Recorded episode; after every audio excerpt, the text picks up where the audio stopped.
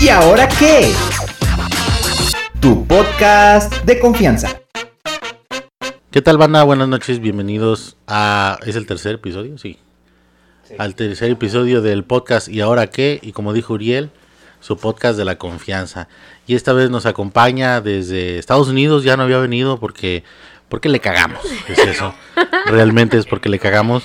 Este, Emigre. La licenciada Roxana, ¿cómo está licenciada? Muy bien, Juan Daniel, muchas gracias. ¡Qué milagra! Ya sé, ay no, una disculpa porque no había tenido oportunidad de regresar, ¿Por qué? de venir, ¿Por qué? porque realmente había tenido trabajo y ocupaciones, pero ya, Sí. ya me voy a organizar Pero en mis tiempos. Con mucho, mucho. Con, mu- mucho. mucho, mucho, Sí, mucho ese favor. Pepe se te mamó.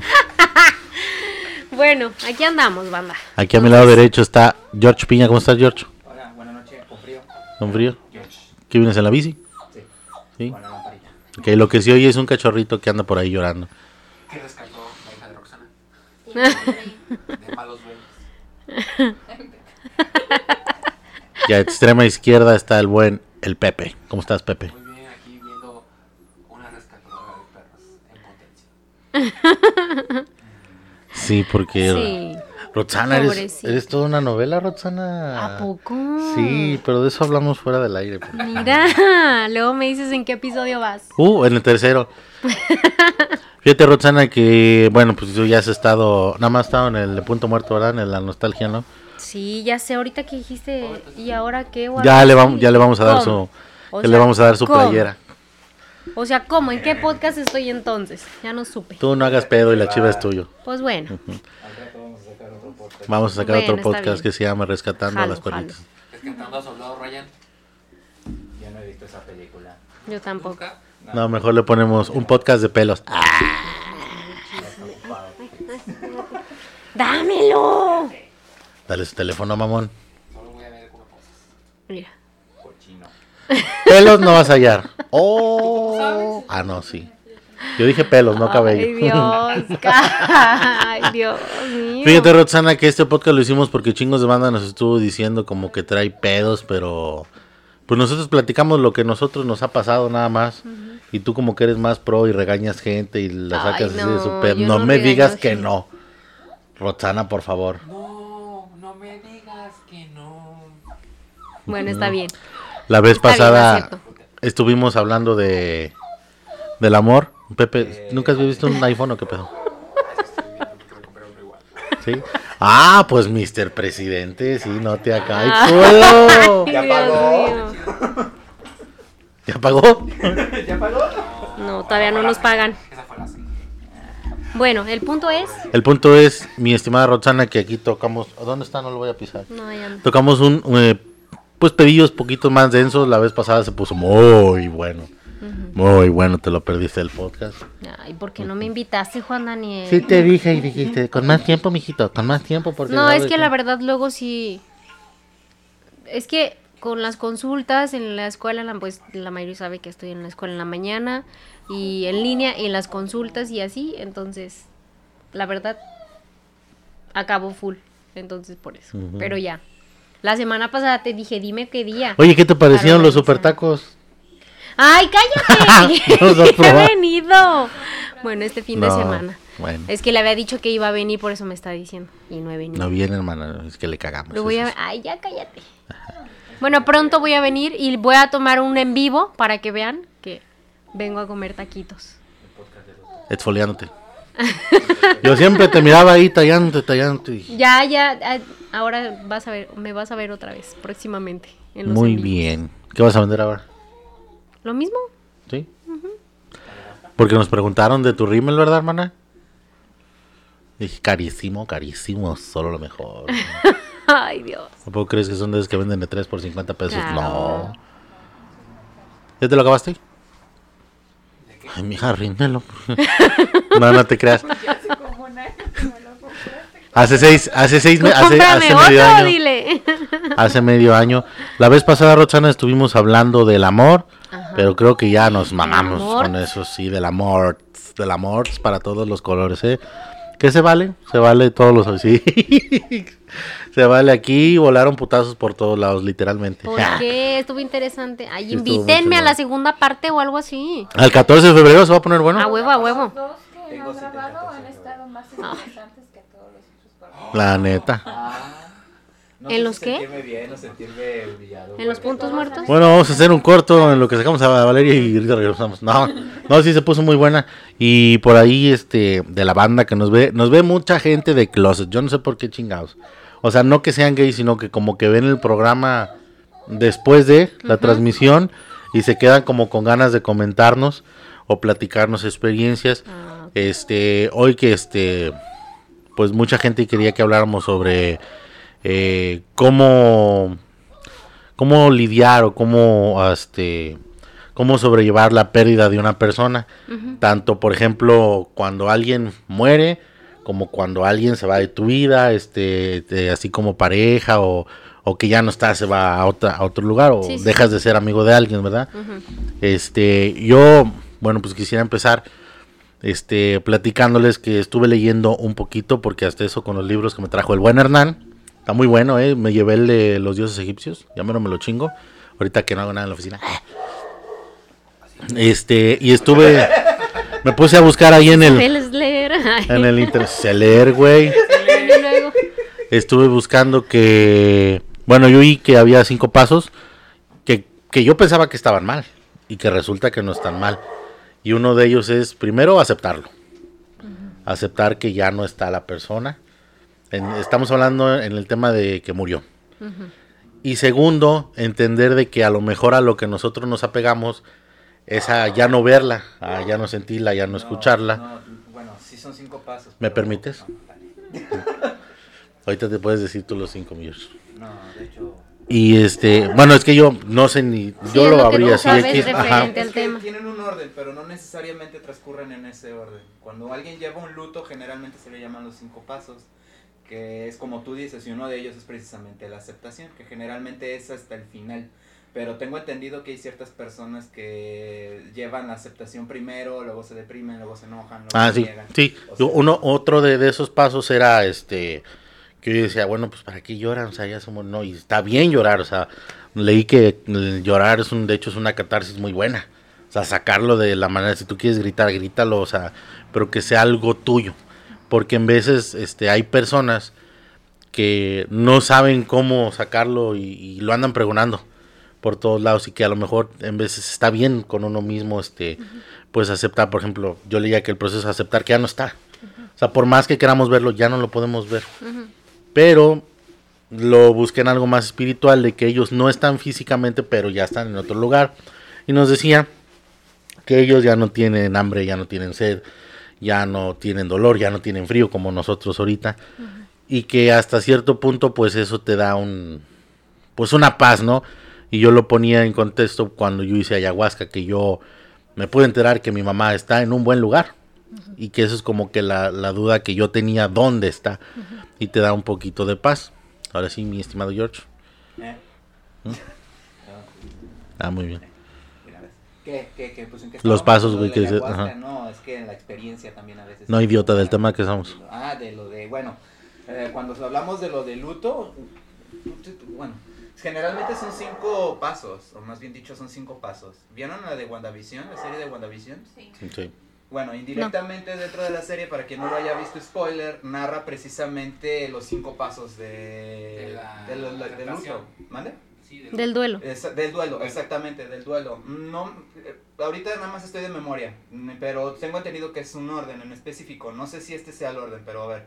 Se supone que primero es la negación, que es cuando tú te enteras que esta persona ha fallecido, tú obviamente no quieres aceptarlo, estás en esa, en esa etapa de que no, no puede ser, ¿cómo es posible?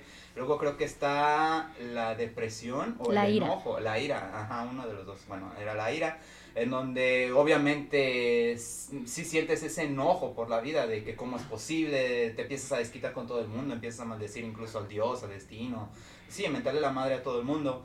Luego sigue la depresión, si mal no me equivoco. Negociación. ¿Cuál, perdón? Negociación. Ah, sí, la negociación, de hecho es la que más me, más me falla, que supuestamente es cuando tú empiezas... ¿Me detengo o le sigo? Sigue, sigue, sigue. ¿Sí, sí le sigo? Bueno, eh, la negociación, que es cuando tú empiezas con las otras personas a tratar de, obviamente, como lo dice su palabra, negociar precisamente la pérdida. Estás en una especie de, de compraventa de que es que si esto sucede, tú tienes que hacer Sí. esto otro.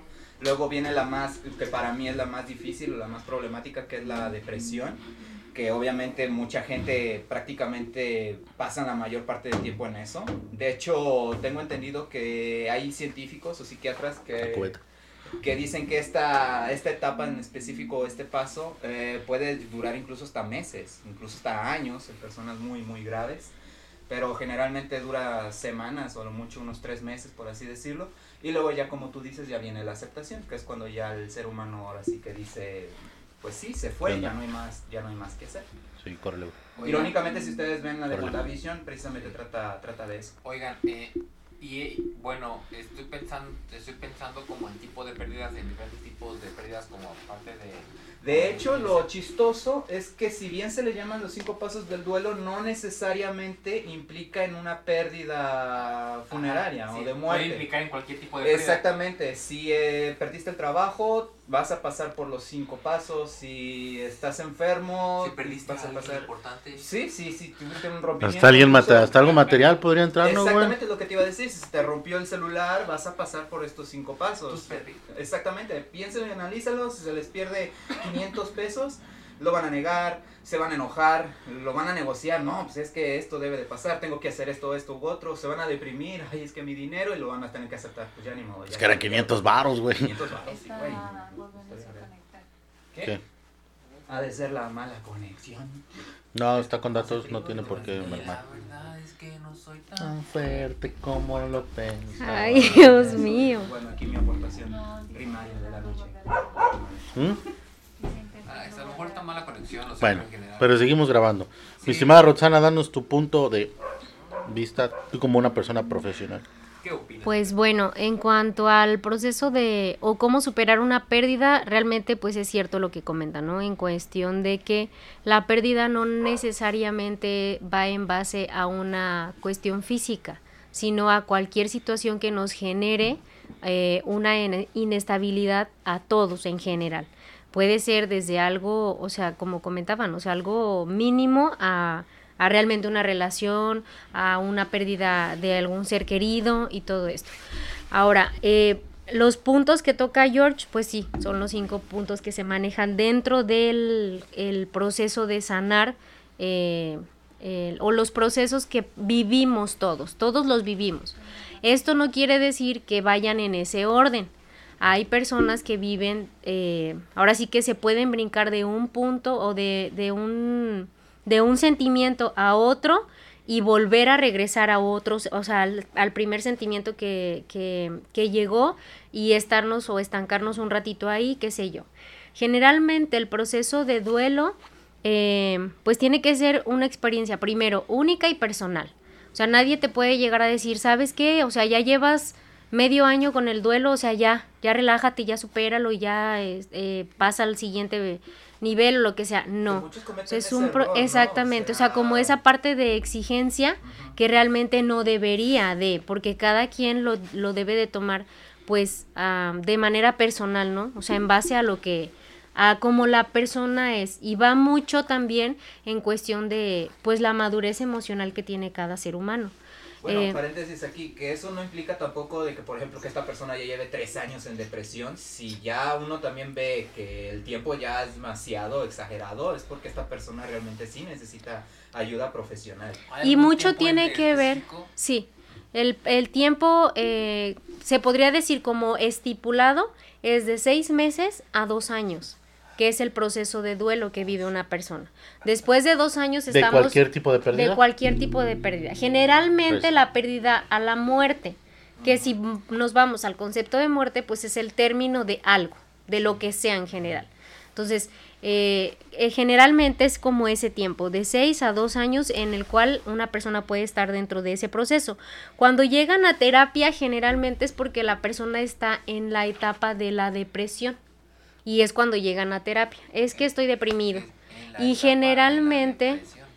Y, perdón, y generalmente eh, las personas no se dan cuenta que están viviendo eh, un proceso de duelo hasta que no llegan a la terapia y ellos creen que es como una depresión X cualquiera, cuando realmente pues viene arrastrándose alguna situación de duelo, de pérdida. Entonces, em, algo importante que también se tiene que resaltar es que no debemos de apresurar el proceso de duelo. Todas las, todo lo que vayamos sintiendo durante ese proceso tenemos que validarlo, o sea, dejarnos sentir lo que decías, Juan Daniel. El hecho de que las personas lleguemos a tener esa, esa catarsis de llorarlo, de gritarlo, de sentirlo, de realmente dejarnos sentir que nos duele.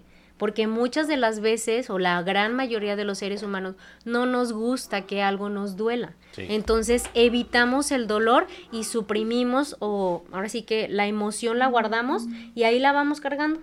Y entonces llega alguna otra situación y nos mueve poquito, pero reprimimos otra vez la emoción. Entonces ahí se queda estancada. Hasta que realmente no se hace una catarsis de toda la situación que, que se viene cargando, eh, podemos liberar la emoción. ¿Y sabes qué? Este, bueno, te lo platico en lo personal. Yo antes era de que no, ¿yo ¿por qué voy a llorar? Y me amachinaba y no, y de esas veces que sientes aquí ya el nudito en la garganta. Y ya cuando, por ejemplo, cuando vi, por ejemplo, cuando vi esa experiencia que dice Candy que duré 40 minutos llorando, o 4 horas, no sé, y dije, puta, qué bien se siente, ¿no? Sacar así, y ahorita es de que veo un video en el Facebook donde dejaron un perrito y, y estoy, no mames. Sí, Es- sí. Pues se siente bien, o sea, no está mal. No está mal, este... Yo con una serie que veo, también cada capítulo lloro, estoy lloro y lloro y lloro y digo, ah, bueno. Güey, yo ¿Viste la siempre... No estamos muertos a- acabo de ver Titanic, güey, y creí que no se iba a hundir, güey. Yo vi, no es que estoy viendo Is Us, no sé si la Ah, sí. Está... Está muy Plus. triste. Bueno, no triste, o sea, como que hay momentos muy chidos y hay momentos Claro. como, como muy tristes. Y como que en un capítulo puedes reír y llorar todo. Sí, claro. Sí, sí, sí. Yo hace poquito vi la de robots. También lloré. ¿En Netflix? ¿Eh? ¿En Netflix? No, eh, la tuve que ver de manera legal. Ah, ya. Ah, sí, pues es que es del 2005, imagínate. Ah, sí. No. Una pregunta, por ejemplo, ¿es el mismo duelo de cuando pierdes una persona que muere, a, por ejemplo, con un rompimiento con una pareja? ¿Es el mismo proceso? ¿Son los mismos cinco pasos? Sí, es que los pasos son los mismos. Aquí lo único que cambia es la cuestión de que la muerte es algo que ya no, o sea, que ya no regresa, por así decirlo, ¿sabes? Y muy distinto a la cuestión de la pérdida emocional. Ah, ok, porque tal Porque en la pérdida emocional llegas, llegan las personas a tener cierta ilusión o esperanza de que que, de regrese. que regrese, exactamente. o- Muy distinto a la cuestión de la pérdida física, de la muerte, fallecimiento de una persona. Más, ¿no? Exactamente, porque sigue sembrada como la esperanza o la ilusión. Pero pues obviamente por eso es la cuestión de la terapia, ¿no? En terapia se aclaran todo ese tipo de cuestiones y se ¿sabes qué? O sea, tienes que ser realista y muchas de las veces es lo que nos no llegamos a hacerlo, o sea, ser tan objetivos y nos dejamos llevar por la ilusión que se genera. Y de repente se hace como que, que dices, tu puta tan fácil que era y, y, por ejemplo, me acaba de pasar, Sí, ¿no? Con, con X persona que, que platicamos tú y yo, Roxana, que me entero que anda con un amigo y digo, puta madre, sí. Y les platicaba, me lo eché un día, en un día dije, y al otro dije, ay, ya, o sea, no mames, o sea, ya después de que dices, me estaba muriendo y estoy vivo y tengo cosas más importantes, ¿por qué. ¿por qué preocuparme por una eso es, pendejada? eso Ajá. es realmente llegar a un estado de ser objetivo y ver las cosas como son. Hola, Diego.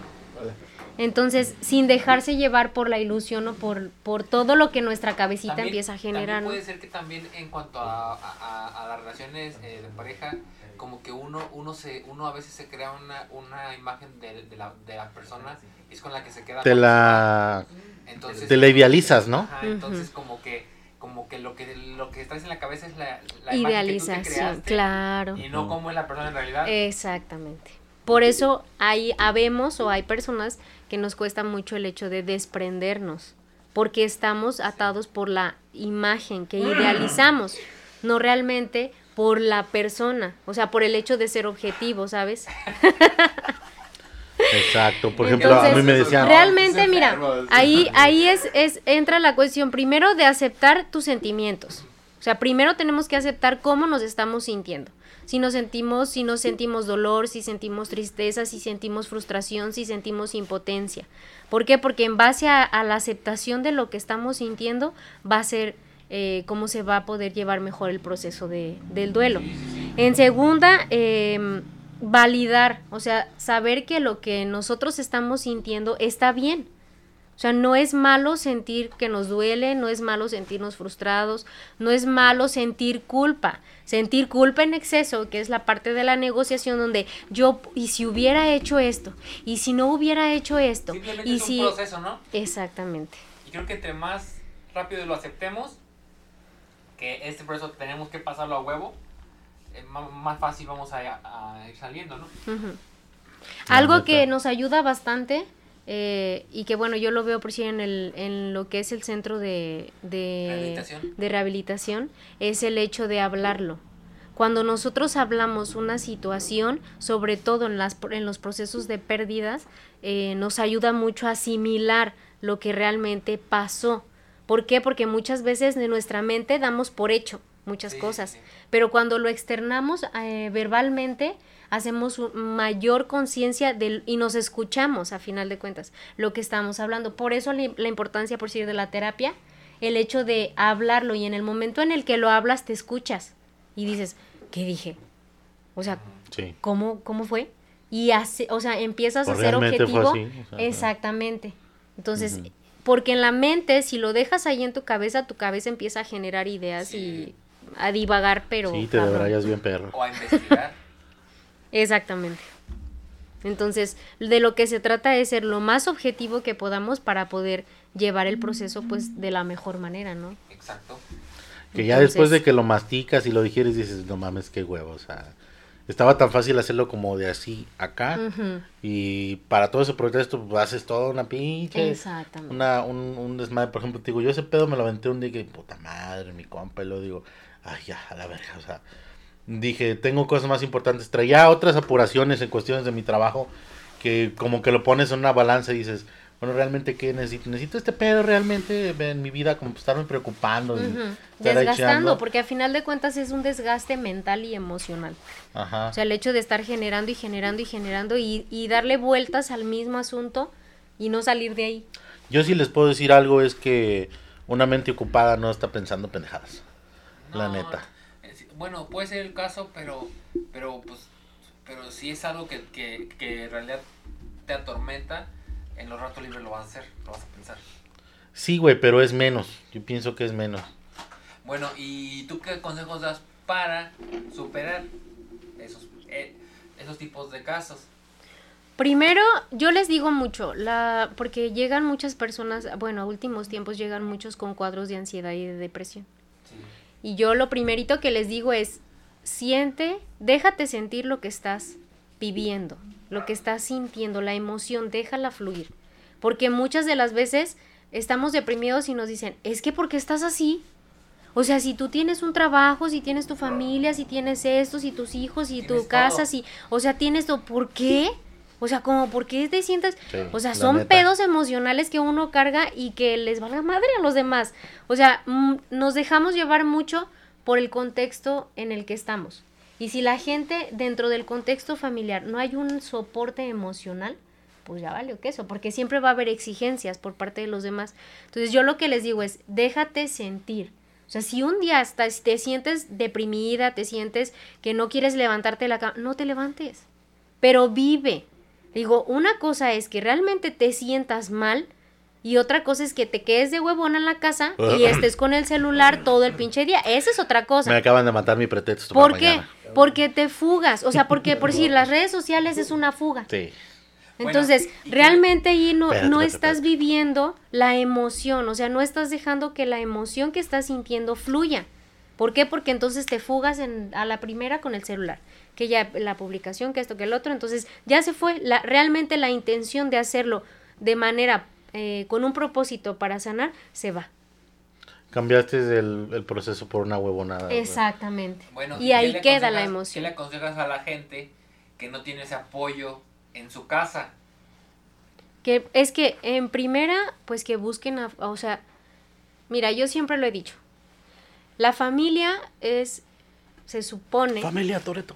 se supone que debe de ser un sostén emocional para todo ser humano.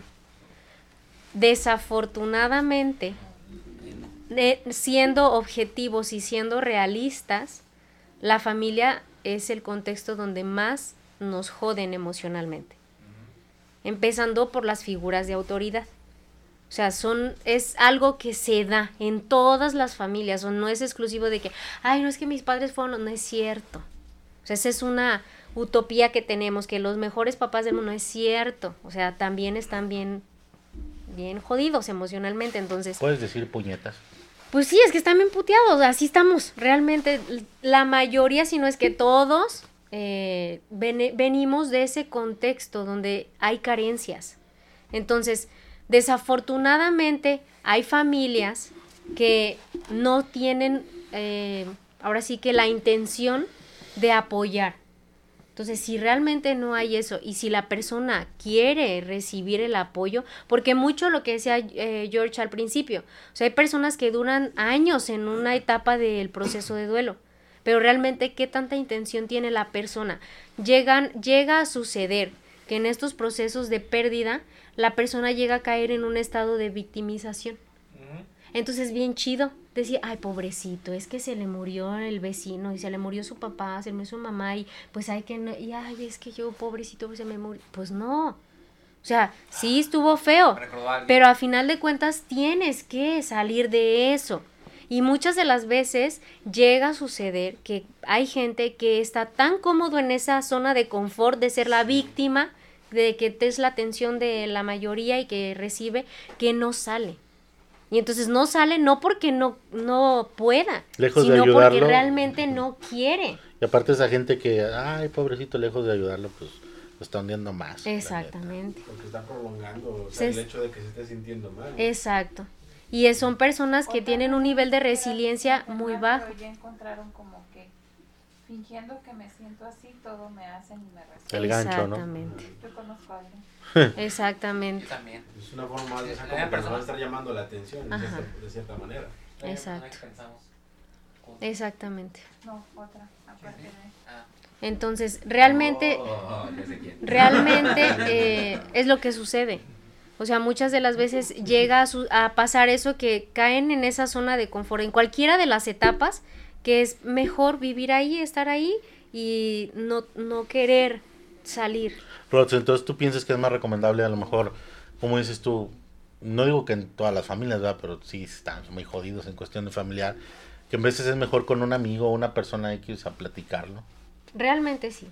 O sea, si no tienen la posibilidad de ir a una terapia, pues buscar la ayuda. Hay muchos centros de apoyo. O sea, hay muchos lugares en los que se pueden apoyar. a Aparte no es como de que si le platicas, por ejemplo, a alguien de tu familia, ella siempre va a ver como que la manera de justificar porque también es parte de... y, y lo que lo que sucede ahí, para vale, es que exacto, independiente al, culpable se sienten juzgados. O sea, sienten O que en lugar de que nosotros, o sea, en lugar de que vean que real, cómo nos estamos sintiendo, sienten que, o sea, que los estamos juzgando por lo que llegaron a hacer o lo que no, o dejaron de hacer. Entonces, realmente no hay como ese apoyo genuino, ¿sabes? O sea, siempre va a haber como el, el juicio antes de ver objetivamente, ¿sabes qué? O sea, y precisamente ayer platicaba eso. Le decía, ¿qué padre o madre de familia ha aceptado que la ha cagado con los hijos? O sea, ¿cuántos padres hemos dicho, sabes qué, la estoy cagando?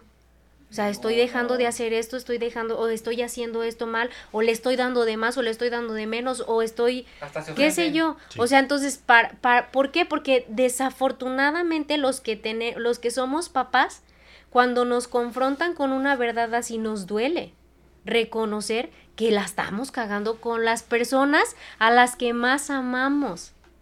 Yo personalmente se los comparto, a mí me pasó y, a- y me ha pasado con mis hijos en cuestión de trabajo. O sea, he dejado en ocasiones, me saturo tanto de trabajo que dejo de convivir con ellos. Y a mí me duele que me digan, oye, o sea, los niños, o los, o que Mateo, mi chiquitillo, me diga, mami, este, estos días no te hemos visto, has trabajado mucho. ya quiero que te, que te quedes con la casa o que estés con nosotros. O, puta, es así como que no mames, me está mentando la madre como mil veces. Cuando realmente no pasa nada. Y decir, pues sí es cierto, hijo. Y al, a últimos tiempos he aprendido a aceptar esa parte. Mami, es que tú dijiste, no, sí es cierto, discúlpame. Pero anteriormente crecimos con la filosofía de que los papás tenían la razón. O sea, si el papá te decía, es que el cielo es morado. Y te decían, porque soy tu morado", padre. Y te chingas. Entonces, desafortunadamente ahorita ya hay más conciencia en los seres, un poquito de mayor conciencia en los seres humanos. O sea, empezamos a darnos cuenta cuando la cagamos y empezamos a reconocer los errores.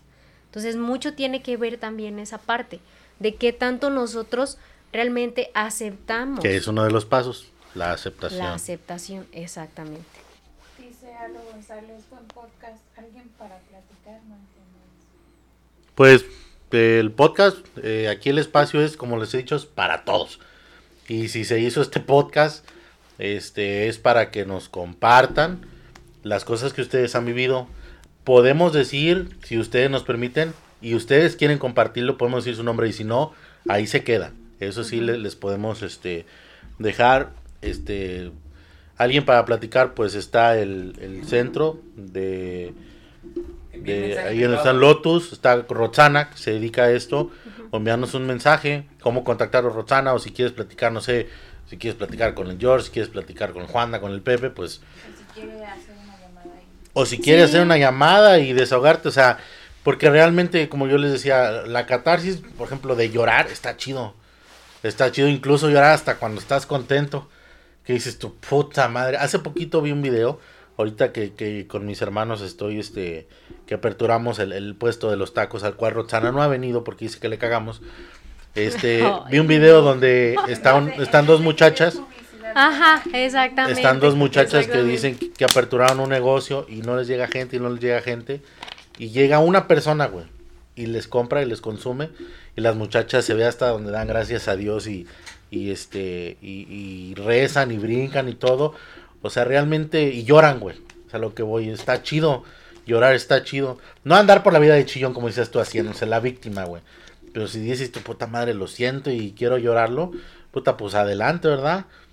Yo te digo, yo antes era de que no, no voy a llorar. ¿Y por qué chingados? Y no, y, y de, de ahora que, que pasó esto que, que, que viví, pues dices, está chido incluso manejando, oyendo una canción, dices, ay, güey, esa pinche canción está bien triste. Aunque esté en inglés y no sepas una chingada lo que dices, esa canción me, me llegó. Y están hablando, no sé, de perros, güey. Pero está, está chido llorarlo. Y si ustedes quieren platicarlo ahí, o mandarnos un mensaje o, o llamarnos. Mira, realmente algo, algo bien importante ahorita lo que tocas, la cuestión de lo emocional. Eh, yo les comento mucho en, la- en las terapias cuando llega la gente, hay gente que llega como una piedra literalmente. O sea, me puede estar platicando, es que a mí me violaron y me hicieron y me manejaron y me ah, movieron y así, Como si fuera, o sea, te estoy platicando mi Sí, vida fui y compré un elote y ya. ándale, ajá, así. Pero realmente es la cuestión del aprendizaje, o sea, la manera en que nos han enseñado a manejar nuestras emociones. Realmente nunca ha habido una educación emocional. Entonces, ni siquiera nosotros, les puedo asegurar, si nos podemos hacer una, una dinámica, no sabemos reconocer cómo nos sentimos en este momento. Es que hay un Porque una cosa es la emoción y otra cosa es el sentimiento. Son cosas distintas. Ahora, realmente es bien importante identificar primero, aprender a nosotros identificar lo que sentimos para después poder validar las emociones de los que vienen detrás de nosotros. Porque entonces va a llorar el niño o va a llorar eh, mi niña y luego decir, deja de llorar. porque lloras? Chíllale. O sea, si tú quieres llorar, es, es aceptable que llores. Sobre todo en la cuestión de los hombres, lo que decía Juan Daniel. O sea, anteriormente, cuando era de que, ay, no, no llores porque eres niño, Yo sí levántese y órale, y no sé qué. Entonces, es importante, ¿no? La validación primero personal de la emoción que estamos sintiendo, los sentimientos que cargamos, la, la emoción y el sentimiento, que son cosas distintas. Y eh, después de eso, poder lograr em, ayudar. Realmente uno de los últimos puntos para el proceso de las pérdidas es poder, cuando nosotros empezamos a sanar, la manera en que podemos agradecer a la vida y al creador y a lo que tienes es ayudar al otro a poder sanar un proceso de duelo. Entonces, identificando, obviamente, no le vas a decir, ay, puedes hacer esto, no, simplemente es bien sencillo, comparte tu historia de vida, comparte cómo tú pudiste salir de una etapa dolorosa eh, y, y pudiste salir adelante. Y ese es uno realmente de los de los de las maneras de agradecer, ¿no? El- lo que nosotros vamos viviendo poco a poco. Mi George, ¿tú ibas a decir algo que es un tabú? Ay, sí, perdón. No, no, no, se fijen. No, de hecho yo quería complementar lo que ella comentaba, de que lamentablemente, digo, he, notado de que ya se está más normalizando la- los problemas mentales. Pero entre ellos me incluía yo también antes, digo, hablo desde mi experiencia de que si sufrías alguna pérdida o algo, como ustedes dicen, como que uno se autobloqueaba, decía, no, es que no puedo estar mal, es que yo no, yo no puedo estar dañado, no debo de sentir esto. De hecho, todavía es como les decía, hay un tabú de que las personas tienen que estar infinitamente felices siempre. De que no puedes estar triste, de que la tristeza es negativa, de que si tú les- le llegas a comentar a alguien, es que me siento triste, no, alégrate, es que la tristeza no es tóxica, cuando siento que en realidad debería de ser al revés, es aceptar precisamente esa tristeza como Es vivir el sentimiento, ¿no? Exactamente. Y siento yo que todavía como tabú es de que todavía incluso en redes sociales, de que son muy optimistas tóxicos y eso también... Positividad es- tóxica. Exactamente, eso también influye en que una persona no quiera aceptar que está mal y eh, por lo mismo buscar ayuda. A mí me costó mucho trabajo, incluso me cuesta, tú lo reconoces también, tú lo, tú lo has sabido de que cuando me siento mal no recurro a nadie. Pese que yo sé que tengo un círculo amplio de amistad con las que puedo confiar, yo a fuerzas no, no, no puedo hablarlo. Y eso me ha generado muchos, muchos, muchos problemas. Entonces siento yo de que debemos de romper precisamente esa, ese tabú, esa, sí, esa mentalidad de que no podemos realmente eh, tenerle miedo a la tristeza o miedo a llorar porque, ay, ¿qué van a Se- decir? de sería como vivir es el que mira. sentimiento, pero no estancarse en él, ¿no? Es que realmente lo que sucede es que cuando pasa eso, que a mí me pasa, y trato siempre como de estar trabajándolo, es porque hubo un momento en el que se nos reprimió cuando mostramos la emoción, cuando éramos niños. Entonces se nos reprime y entonces eh, creamos en nuestra cabecita que el mostrar nuestras emociones o cómo nos sentimos está mal. Y entonces nos lo tragamos. Sí, claro, siento Entonces- yo que es como debilidad. Exactamente. que es como sentirse débil. Uno, realmente uno eh, lo ve como que la fortaleza es mostrarme bien, aunque por dentro esté hecho mierda. O sea, mientras yo me vean firme y que estoy, o sea, eso es verme bien. Realmente en eso no es fortaleza, eso es lo más, es una persona lo más débil que puede existir. ¿Por qué? Porque realmente la fortaleza viene de la vulnerabilidad. El hecho de mostrarme tal cual soy, aunque como dice Pepe, o sea, aunque esté chillando con la pinche serie, esa es realmente la fortaleza. El mostrar lo que yo estoy sintiendo sin el tabú, sin el prejuicio y sin nada de que alguien más me juzgue. A mí me vale O me pito, voy a llorar. Ay, este bien chillón, no, ay, este. O sea, no, realmente no. Entonces, una persona fuerte se podría decir es la que se muestra tal cual es. Muestra los sentimientos. Dime. Eh, No, papi, no. va un poco ligado también con el hecho de dejar ir a las personas, ¿verdad? Mm, ¿Cómo? Esa es la aceptación, Pepe. Pues, sí, no, güey. No. ¿Cómo? ¿O No, cómo? ¿A qué te O refieres? sea, o sea, o sea, el- ay, ¿en qué momento se liga eso? O sea, como, como aceptar... Y dices, ya. o sea, aceptar como, como los sentimientos, pero a la vez ya va ligado con, aceptar otro tipo de cosas. Mira. A las personas. Te voy a decir una cosa. bien. En un proceso de, de terapia, de cuestión de una separación de personas que se separan, se divorcian, terminan una relación, lo que sea. En cualquier nivel, o sea, estamos hablando de amistades. Sí, de amistad, de lo que sea. Siempre llega un momento, generalmente llegan con un concepto de, de tristeza en el cuadro de depresión. ¿Sí? Entonces, cuando llega una persona en el cuadro de depresión, llora. Y llora de impotencia, llora de frustración, llora de, de... porque realmente le duele la pérdida.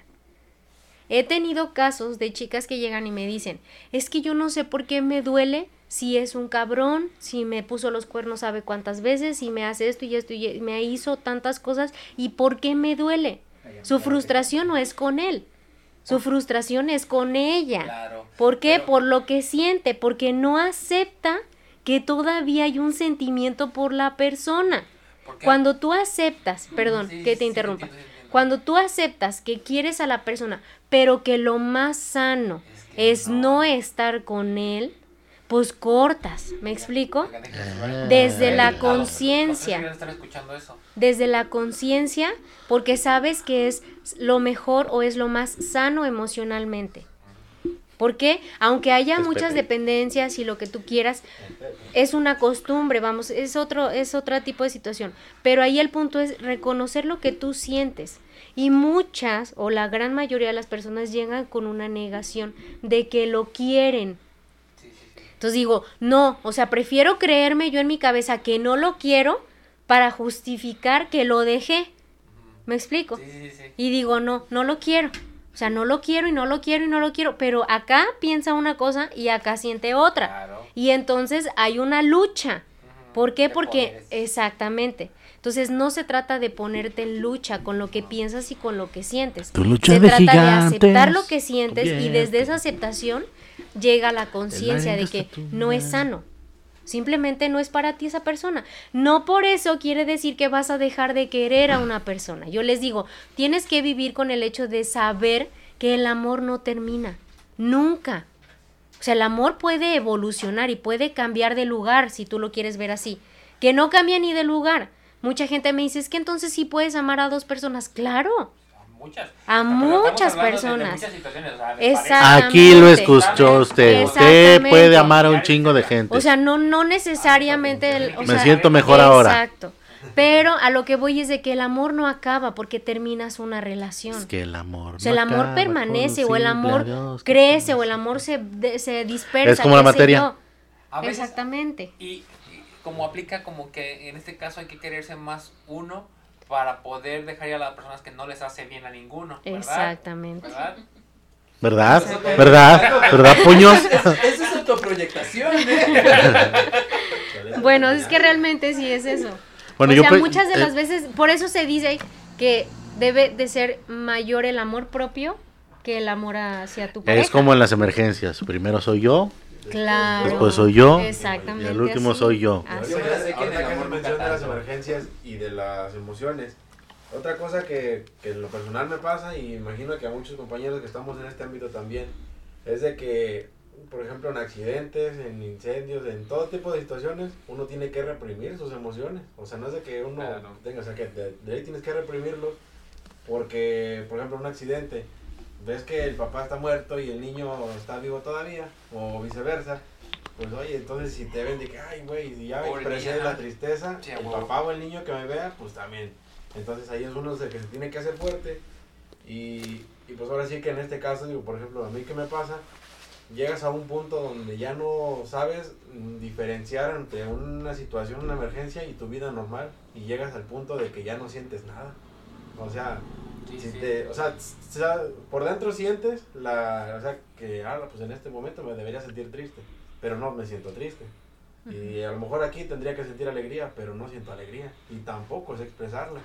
Entonces, mm, pienso yo que, por ejemplo, en mi caso me pasa y en algunos otros compañeros eh, de cualquier otra institución similar les ha de pasar también. Te digo, porque pues ahora sí que somos la... mm, tenemos que hacernos fuertes para hacer fuertes a las víctimas, o sea, a las personas que hayan estado en alguna situación así. Y bueno, hasta ahorita digo, yo he buscado la, la manera de que poco a poco ir trabajándolo yo mismo en, en esto, ¿verdad? Pero sí es difícil, o sea, volver a... Es que mira, realmente ahí el punto es, o- obviamente, o sea, por tu profesión sí lo entiendo. La cuestión de reprimir, obviamente no te vas a poner en ese rato a estar llorando. Pero sí debe de haber siempre el espacio después Sí. A la situación para que tú canalices todo eso. Porque Sí. entonces lo que sucede, me imagino que debe de llevar, deben de haber de, o sea, una manera, una En el no sé, ejército hay Bueno, gente que se llama capellanes, donde es, un sacerdote que es militar, a que se dedica a que, a ver, ven, güey, ¿por Como qué? hacer catarsis sácalo, cabrón, exacto. sácalo. que es militar. Es- Sí. Exactamente. Capellanes. Sagrados. Se llaman capellanos. Es que realmente sí debe de, o sea, eh, Hay a psicólogos, nivel güey. emocional deberías de, O sea, Ah, debería de toda corporación así de tener es a alguien eh, capacitado para poder eh, Por eso te hacen exámenes psicométricos, güey. Y esa gente es la que te atiende, güey. Porque realmente es difícil, o sea, no puedes tragarte las emociones así. Porque lo que sucede es eso. O sea, que llega un momento en el que te bloqueas. O sea, ya no sabes ni, ni qué sientes. ¿Te haces insensible? O sea, lo ves, Sí, sí. sí. Sí, literal. O sea, realmente es, es, es, es eh, ser insensible. Sí, porque Platicaba- yo estaba viendo una serie, yo estaba viendo una serie de, de policíaca, de esas de donde matan y encuentran cadáveres, niños y los violan y todo eso y recién Chicago Police. Chicago No, PD. no, la ley dun, dun, temporada. dun. Y obligaron a un detective a ir precisamente a terapia, porque ahí mismo tienen, o sea, están obligados a Es ir. Ajá, y le, y le dicen, es que tienes que decirme qué es lo que sientes. No, no, no, es que tienes que hacerlo. O sea, los obligan a que tienen que externarlo. Porque si no, como tú dices, caen en esa insensibilidad y eso ya es otro peligro. Porque Oye. puede caer ya en una psicopatía. Exactamente. Yo platicaba con la esposa de un, de un buen amigo que acaban de despedir. Ella es paramédico y le platicaba justamente eso. Le dije, yo la verdad, yo, yo, Juan Daniel, así como ven en el desmadre y madreador de marihuanillos y todo el pedo, yo no puedo ver gente muerta. Por X o por Y. La última vez que, el- sí te platiqué, ¿no? Cuando ma- se mataron a toda una familia que iba en una moto, un carro los aventó. Y llego y lo primero que veo es un niñito tirado y la mamá por allá y el esposo allá gritando que dónde están sus hijos. Y a mí me movió mucho el, ejo, mucho el hecho que Arredondo va y lo levanta en una bolsa. O sea, el hecho de ver el cuerpo así que se mueve, yo dije, no, yo no puedo. El otro es el buen Elías, ese y yo nos agarramos a llorar. Sí, le dije, yo no puedo reprimir esto, yo tengo que chillarlo aquí. O sea, a mí se me mueve mucho ese pedo, güey. Y decía ella, me platicaba que pues, le ha tocado llevar niñitos malitos hasta San Luis y que los médicos son fríos, güey. Que le dicen prioridad de vida y que le dicen, no, pues no, desconéctalo. Dice, ya cuando todo el camino de Río Verde a San Luis te viniste dándole RCP, inyectándolo, reanimándolo, como para que diga, no, pues no, no, no se va a salvar. Clínicamente así es frío, dice, pero yo sí, dice. Pero fíjate, ahorita a mí me acaba de suceder con la perra. "Mm". O sea, el hecho de ver que está ahí y verla que está Por cierto, ¿dónde está? mi perrita, o sea, no, créeme que yo ese día me, me, me, no, o sea, me hubieras visto. Sí, sí. Estaba en el veterinario y yo estaba, pero con el moco así de que dije, ya se murió ¿Hace cuánto la rescataron? el domingo. Uy, hace tres días. Entonces dije, te lo juro, o sea, estaba literalmente, ya el veterinario me dijo, o sea, no, no creo que se salve. Estaba fría, o sea, estaba helada, porque se quedó a la intemperie y tiene dos, va a cumplir tres meses. Y, y no tiene Es un pelaje. cachorro, no tiene pelo. Y, y, no, y está eh, desnutrida. Entonces, realmente, haz de cuenta que nada más se le veían las costillas y todo lo demás ya su cuerpo estaba depletado. O Algo sea, así. su cuerpo estaba pegado ya a su piel. Algo así. Así. Por eso está muy apegada a ti, entonces. Y no, haz de cuenta que yo sentí Está muy apegada a ti. No, yo sentí que me, Oíla. o sea, la vi y dije, no puede ser que que no, o sea, ¿Cómo la voy a dejar morir? Exacto.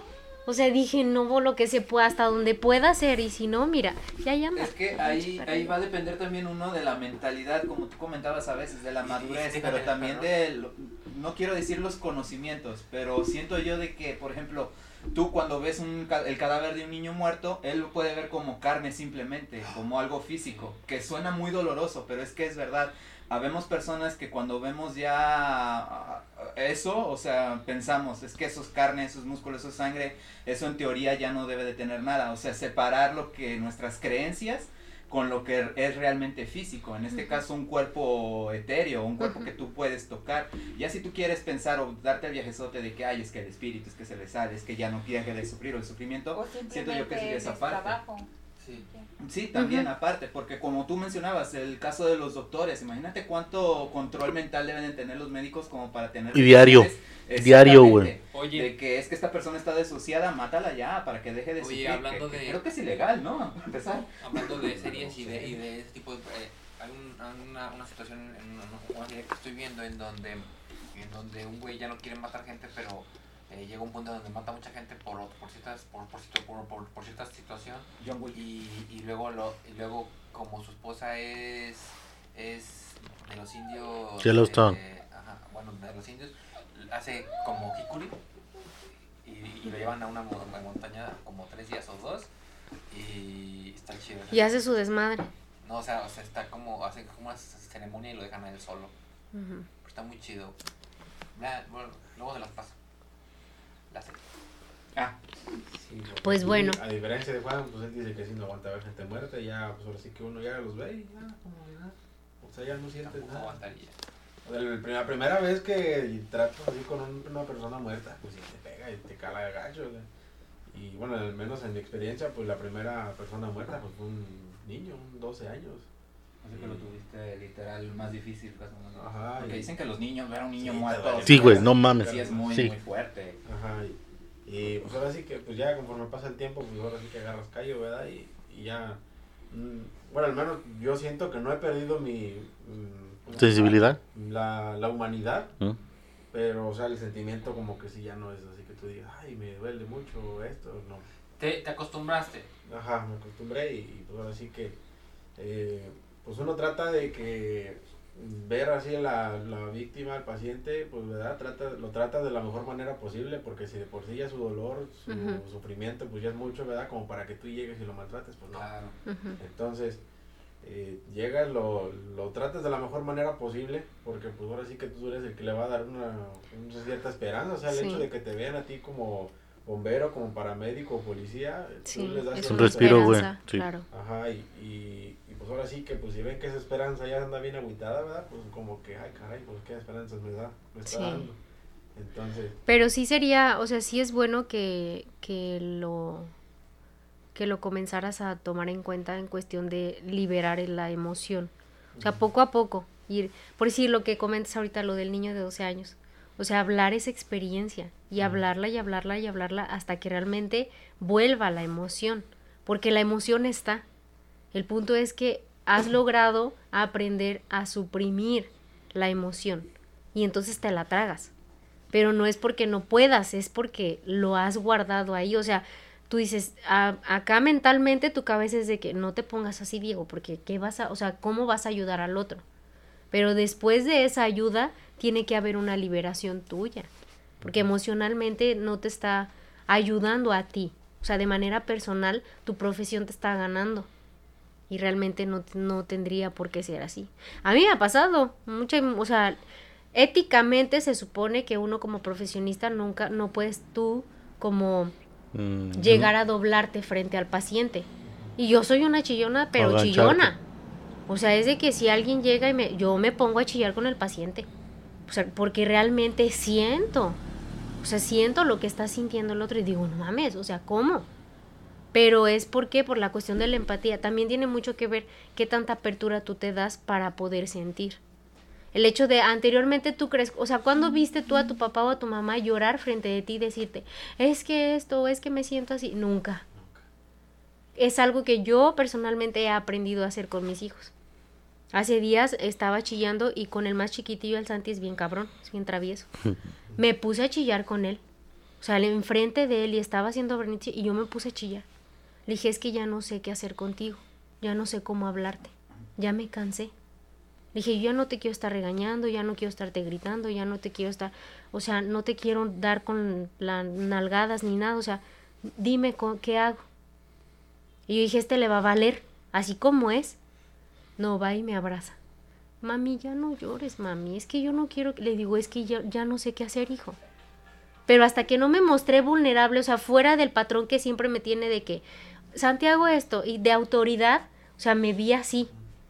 Y entonces en lugar de ser como que de, de, de, a lo mejor de aprovecharse de la situación, fue como que, no, mami, ya no llores, ya no llores, mamá, ya me voy a portar bien, sí me voy a portar bien y que no sé qué.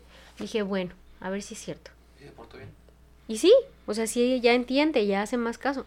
Pero a lo que voy es que muchas de las veces el mostrarnos vulnerables creemos que nos, nos van a ver débiles, cuando realmente no es así. Sí.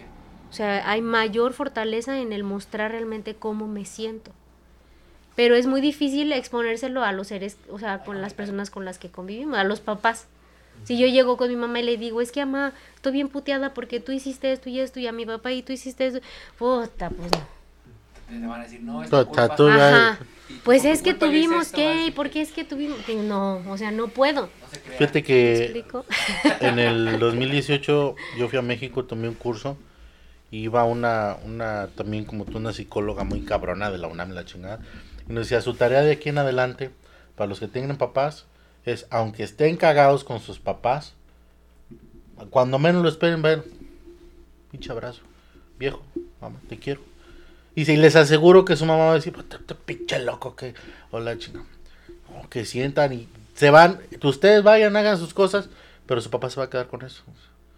¿Qué querrán? Dice, Lo primero van a decir, algo quieren. Lo segundo, cuando vean que no, ah, puta, mi hijo me dio un abrazo, dice, dice, y eso se los juro, dice, porque yo dec- decía yo soy madre de familia, dice, dice que te da un impulso, dice, el hecho de llegar tú, dice, ¿qué man? ¿Cómo está? Que tiene un abrazo, o amable, Pero mira, quiero fíjate, mucho. Ahorita lo, lo que Y nos, de- nos decía, dice, porque dice, de no- dice, nosotros, dice, en el Penta bien chingones y uniformados y militares y la chingada, dice, y bien duros, dice, pero todos somos así, dice. La cuestión es que, que nos lleguen al punto donde, donde te quiebras, dijo. Dijo, porque sí, el carácter, todo, dijo, y es por forma el carácter, dijo. También decirle, mamá, papá, te quiero. Ujú. Y sí, y nos decía, y los que no tienen, dijo, háganlo, hablen con ellos en la noche, donde ustedes, jefa, gracias, y la chingada, den gracias. Dijo, porque todo es este, como nos decía él, ella, nos decía una palabra nomás que no me acuerdo. porque dijo, "¿Y en la- ¿Por qué en la noche? ¿Puede ser también en el día? Ella decía, por ejemplo, al finalizar tu día, güey, sí, ¿no? sí, sí. Ya cuando basta, Ajá. ya cuando te vas. Es que se supone que tiene Pero que ser mira. en tu intimidad, generalmente Sí. es en la noche. Pero mira, realmente eh, es bien bonito cuando lo dicen así. Pero de manera objetiva o siendo, siendo realistas, ¿cuántos logramos acercarnos primero a los papás para decirle te quiero? O sea, ¿cuántas veces yo hablo con mi papá o con mi mamá y le digo, mamá, te quiero? Hasta por teléfono. O sea, nos cuesta el decir te quiero. Pero ¿sabes porque qué? damos por hecho que saben que los queremos. Y yo te puedo decir a ti, Juana, es que yo para mis papás los amo. Igual les puede, y sí les puedes preguntar. Yo, yo cuando hablo por teléfono que los veo, te amo. Me despido de ellos, te amo. Cuando al principio lo empezaba a hacer, me costaba, se me hacía aquí el pinche nudo de decirle, ama, te amo. O sea, lo que voy, ya, ya después, ya después de que lo haces, se te hace tan fácil, tan bonito. Porque, por ejemplo, yo, este, hace poquito se reanudaron unos mensajes de WhatsApp y luego, luego así, te los va pasando para abajo. eh, yo, le te- yo tengo a mi mamá como moms y abrí esos mensajes. decía, te quiero, ma. Y ahí venía un mensaje, ay, pendejo, ¿qué hiciste? La chingada, o no va así. Y, y siempre, siempre era, Dios te cuide, Dios te ayude. Y te quiero, mamá, mamá, te quiero. Así, ya es fácil y, y se siente bien. Ujú. Me dice, ay, la jefa, o sea, al menos le de- de decirle a uno, no, mamá, te quiero, o sea, chido, o sea, la jefa. Y, y e- ella nos decía, dijo, háganlo, dijo, para ellos se les va a hacer algo bien raro. Dijo, pero háganlo, dijo, y ahorita ustedes que lo tienen, hasta nos decía esa madre que decía, en vida, hermano, en vida, o sea, Ujú. ahorita que lo tienen. Sí, es porque realmente. Lo, lo bueno que Juanda y Diego van a ir a ayahuasca en abril. Entonces, Yo sí. ya están Pues superpuestos. hasta lo imposible por ir. No te preocupes, te vamos a ayudar a hacer hasta lo imposible. ¿Tu mamá quiere ir, güey, otra vez? Sí. ¿Otra vez? ¿En serio? Ay, qué bueno. Ese día bien contenta. Sí. bien tullida, dice, pero bien contenta. No, Por el le frío. fue muy bien, le No, fue ya muy va a bien. hacer calor, ya va a hacer calor. Sí. No, qué Ah, bueno. nada, claro que yo me encuentro. ¿Qué? Pero me dejo los calcetines para no verme vulgar. Mi tío va a tener.